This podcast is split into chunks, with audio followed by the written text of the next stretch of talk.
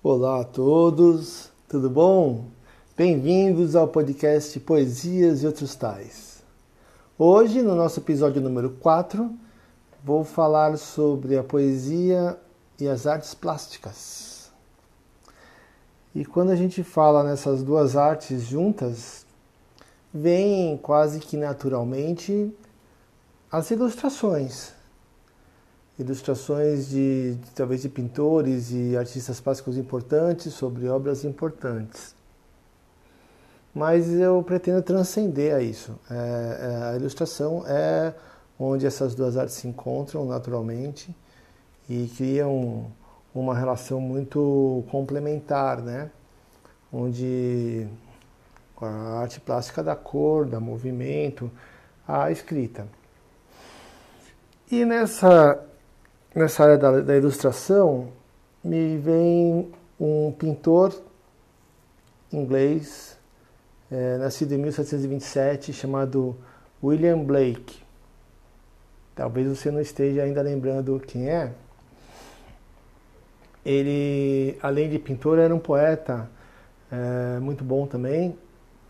E ele já ele fazia a sua obra no livro e, e já fazia a ilustração junto. Né? Então ele, ele, ele inseria na ilustração o seu poema. Como pintor, ele fazia obras fantásticas, né? É, umas, uma, umas peças fantásticas. E se você assistiu aquele filme, O Dragão Vermelho, O Dragão Vermelho é uma obra do William Blake. É, esse filme é daquela série do do, do Aníbal, né? Do, da, daquele do Silêncio dos Inocentes e tudo mais. É, é um thriller, né? Inclusive com o Edward Norton é, faz parte desse filme. E, e tem essa, essa obra do William Blake que está tatuada nas costas do, do, do, do, psicopata, do serial killer, né? Eu acho que é o grande momento, momento do William Blake no, no, na nossa época. Tá? Mas ele, ele tem obras muito interessantes, eu acho que é bem legal dar uma olhada. E a poesia, também, a poesia dele também é bem interessante. Né? Outro pintor que, que também foi pela poesia é Miró.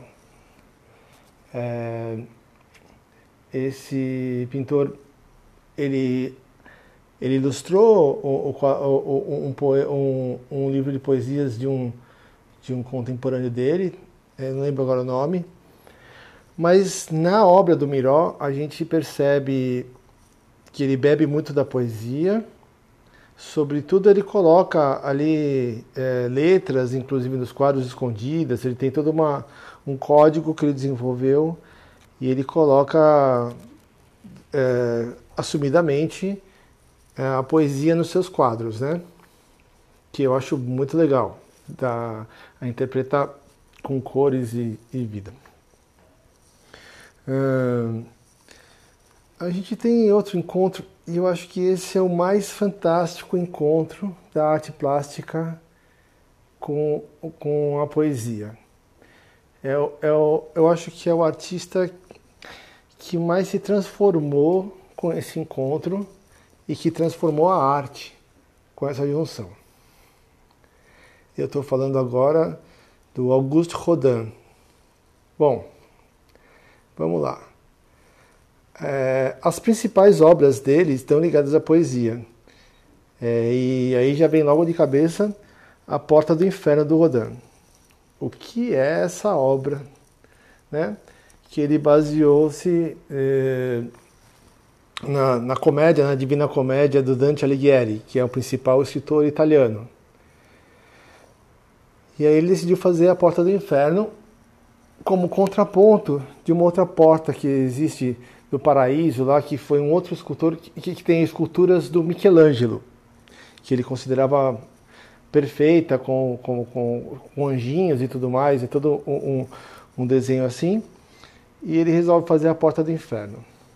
Bom, Dessa obra é, do Rodin saíram, acho que grande parte das, das, das obras mais conhecidas do Rodin, porque ele foi pegando as miniaturas que ele ia desenvolvendo para colocar na Porta do Inferno e fez versões maiores e foi apresentando ao público antes de apresentar a Porta do Inferno. É claro, ele encabeça a Porta do Inferno com o Pensador, que está lá em cima na Porta do Inferno, que representa o Dante Alighieri. Né? É, putz, eu acho que essa é a obra mais, mais conhecida do Rodin, né? que é aquele homem apoiando o queixo assim no, no punho, é, naquela, naquela posição de pensar, né? que ele poria, pôs o Dante Alighieri olhando para baixo. Outra, outra, outra peça interessante que tem nessa obra que a gente podia destacar é o beijo. Ele fez o beijo também bebendo de personagens da obra do Dante Alighieri, que é o, a relação lá do Paolo e da Francesca, que é o, o beijo né, é, que ele faz. Inclusive, ele faz um beijo tão angelical que ele resolve depois não pôr esse, esse beijo lá na, na porta do inferno, porque ele acha que está desconexo, ele faz uma outra versão para a porta do inferno, uma coisa com uma expressão mais angustiante assim, né? Mas também é outra peça que saiu de lá. Tem uma outra estátua que eu poderia destacar da porta do inferno, que é a Danai, que é um eu vou tentar descrever aqui, é um dorso de mulher assim agachada, é, mas está incrustada ainda na pedra, e que ele se baseou num poema do Charles Baudelaire para essa peça, que é do livro As Flores do Mal. É um soneto chamado A Beleza, que por acaso está na minha mão aqui e eu vou lê-lo para vocês. É...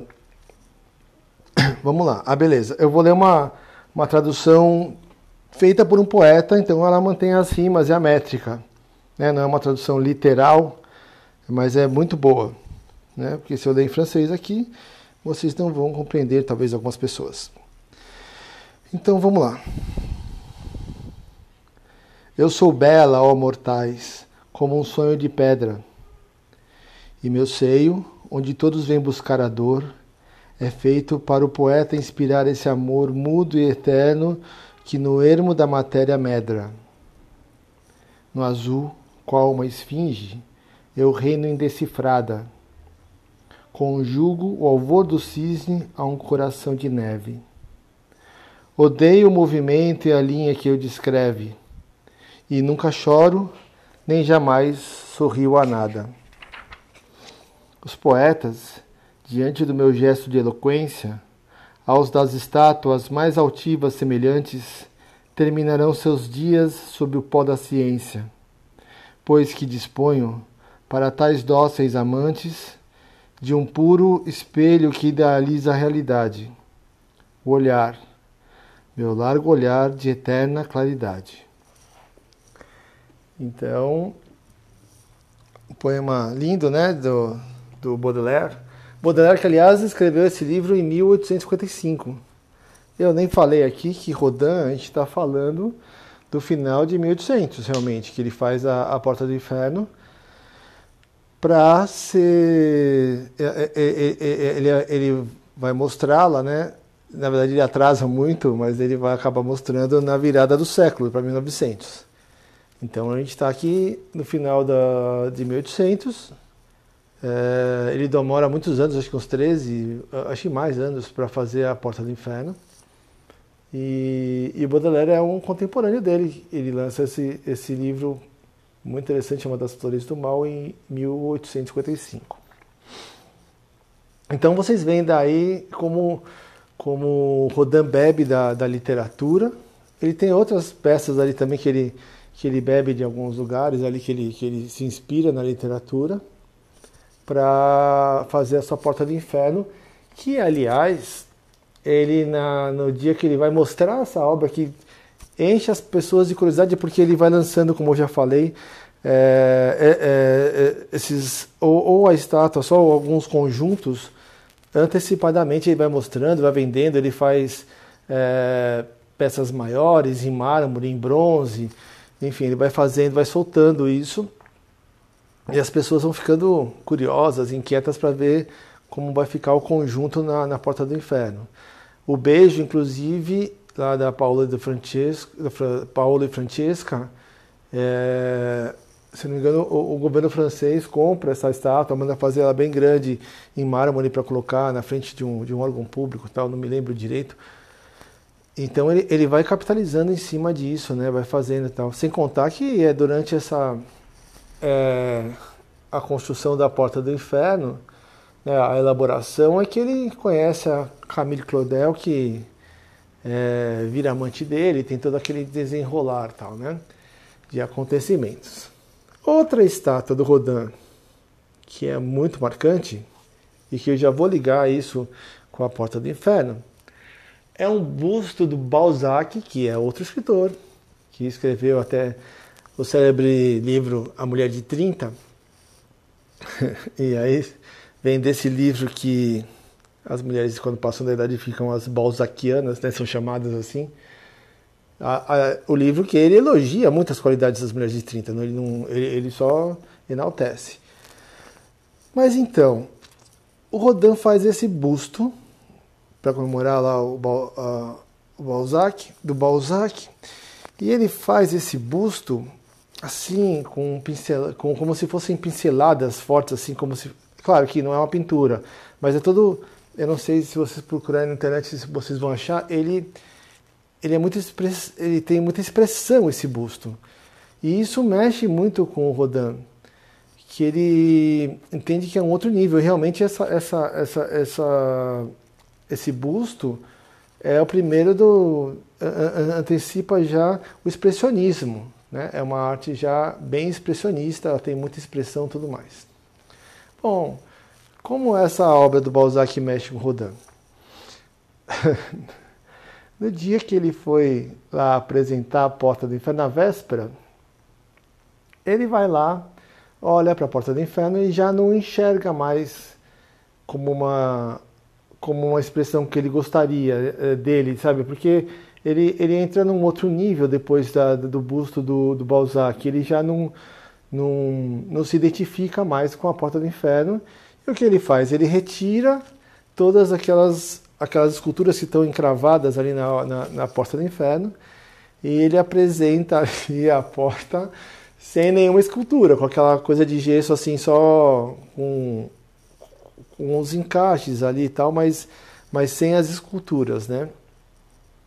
O que impacta grandemente, mas ele em vida, ele nunca apresentou a porta do inferno como ela está hoje no Museu Rodin lá em Paris, ela foi acabou sendo remontada é, é, com de acordo com as anotações que o Rodin fez de onde que ia cada cada peça então foi foi refeita recolocada a, a porta do inferno lá mas ele nunca em vida nunca nunca apresentou a obra é, completa como ele como ele havia planejado né? É, é muito interessante que o autor, né, que o, que o Rodin, o artista, tenha se transformado ao longo do tempo, né, e, e a obra tenha transformado ele e tenha tido todo esse jogo. E ele acabou que não, não quis mais se mostrar ali, né. Vamos lá. Outro momento muito interessante da, do encontro da, da poesia com, o, com a arte plástica é, vamos vir aqui para o Brasil. É, na, nos nossos modernistas, a gente tem um casal que é um poeta e uma artista plástica, que é a Tarsila do Amaral, com o é, Oswald de Andrade. Aí eles se influenciam. O Oswald era um cara muito intelectual, muito inteligente, a Tarsila também. Todos esses, esses expoentes da, da, da arte moderna brasileira são de, de classe abastada tudo mais. Inclusive aqui vai uma observação que a Tarsila não participou da semana de 22. Ela estava na Europa naquela época tal, mas estava lá a Anitta Malfatti, entre outras pessoas, e o, e o Oswald, obviamente, Mário de Andrade, Vila Lobos, enfim. Uh, e aí a Tarsila pinta o Abapuru, que é, eu acho que é a obra mais icônica né, do, do movimento modernista acho que todo mundo deve imaginar. Abapuru, que significa antropófago, que acho que o Oswald de Andrade ajudou na, na, a nomear, não sei como é que foi isso, mas o Abapuru faz com que o Oswald de Andrade escreva uns anos depois o Tratado Antropo, Antropofágico, que é, é a base lá da, do modernismo brasileiro, que é essa antropofagia, na verdade, para quem não sabe, é, é, o canibalismo, é o homem comendo comendo o homem, né? E, e eles eles falam é, é, o que baseia todo o movimento modernista nosso, que é olhar para o brasileiro, né? Se inspirar no Brasil, beber das nossas origens, é, tanto que o Mário de Andrade vai lá visitar todo o nosso folclore, olhar nossas origens, nossas, nossas, nossa mistura étnica, de raças e tudo mais. E é isso que é a antropofagia que ele, que ele fala, que é você revisitar, é, beber disso e traduzir, digerir essa arte, essa, é, essa cultura e, e, e, e, criar uma nova arte, uma arte mais moderna.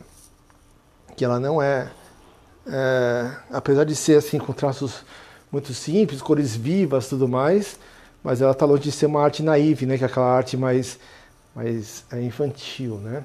Então é, é, é isso que prega o, o, movimento antropo, antropofágico aí, que é, que é tudo isso da nossa arte moderna. E aí também temos um modernista que é o de Cavalcante, né? O de Cavalcante, é, não, desculpa, Estou falando besteira. É, eu queria falar do Cândido Portinari, que veio também daí do Moderno. Falei o nome errado. O Cândido Portinari, ele fez uma série de 22, é, 22 Don Quixotes, baseados na história do Don Quixote. Ele fez isso entre 56 e 61, 1956 e 1961. Fez essas gravuras, essas 22 gravuras. E depois, em 1972, é, chega Carlos Drummond de Andrade, olha essas gravuras e toma como base essas gravuras do, do Portinari e faz 21 poemas. Né? É baseado na história do Don Quixote. Então. então, aqui temos um outro encontro fantástico da, da arte do, do Cândido Portinari com o poema do Drummond. Temos aqui vários, eu posso ler um deles para vocês. Temos aqui uh, o número um soneto chamado Soneto da Loucura. Vamos lá.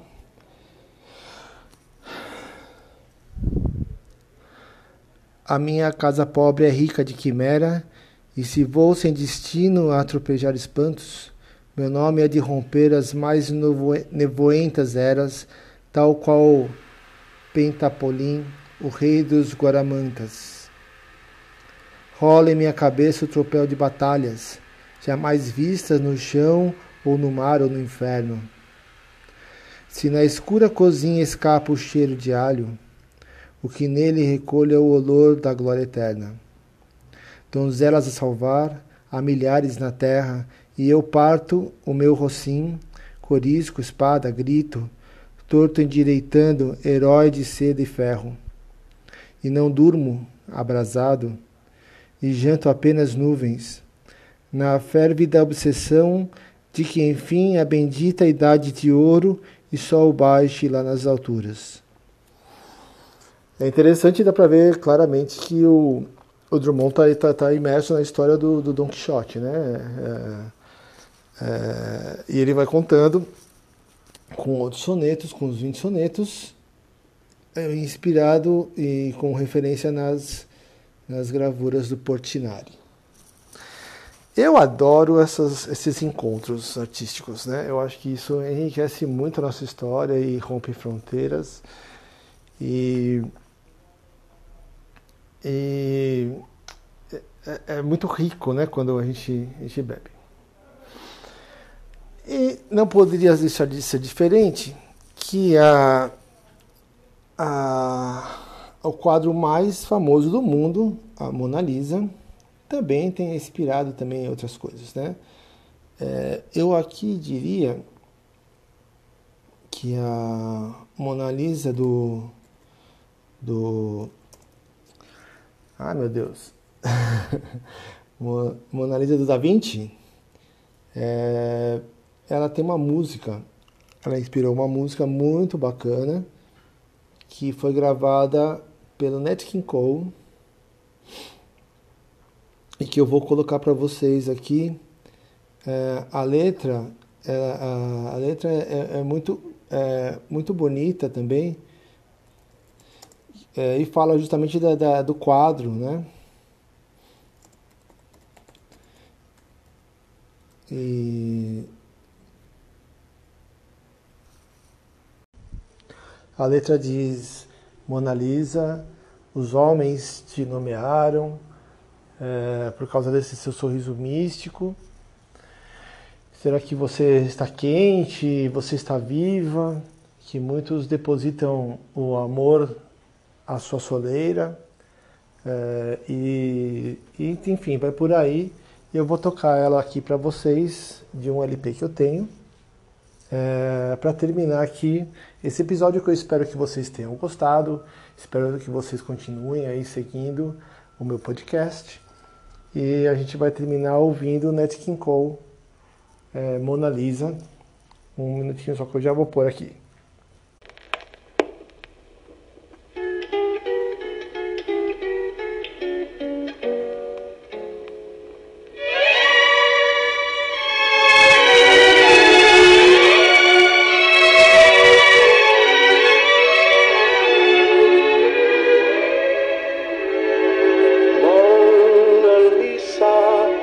Mona Lisa men have named you. You're so like the lady with the mystic smile. Is it only cause you're lonely they have blamed you for that Mona Lisa strangeness in your smile? smile to tempt a lover, Mona Lisa. Or is this your way to hide a broken heart? Many dreams have been brought to your door.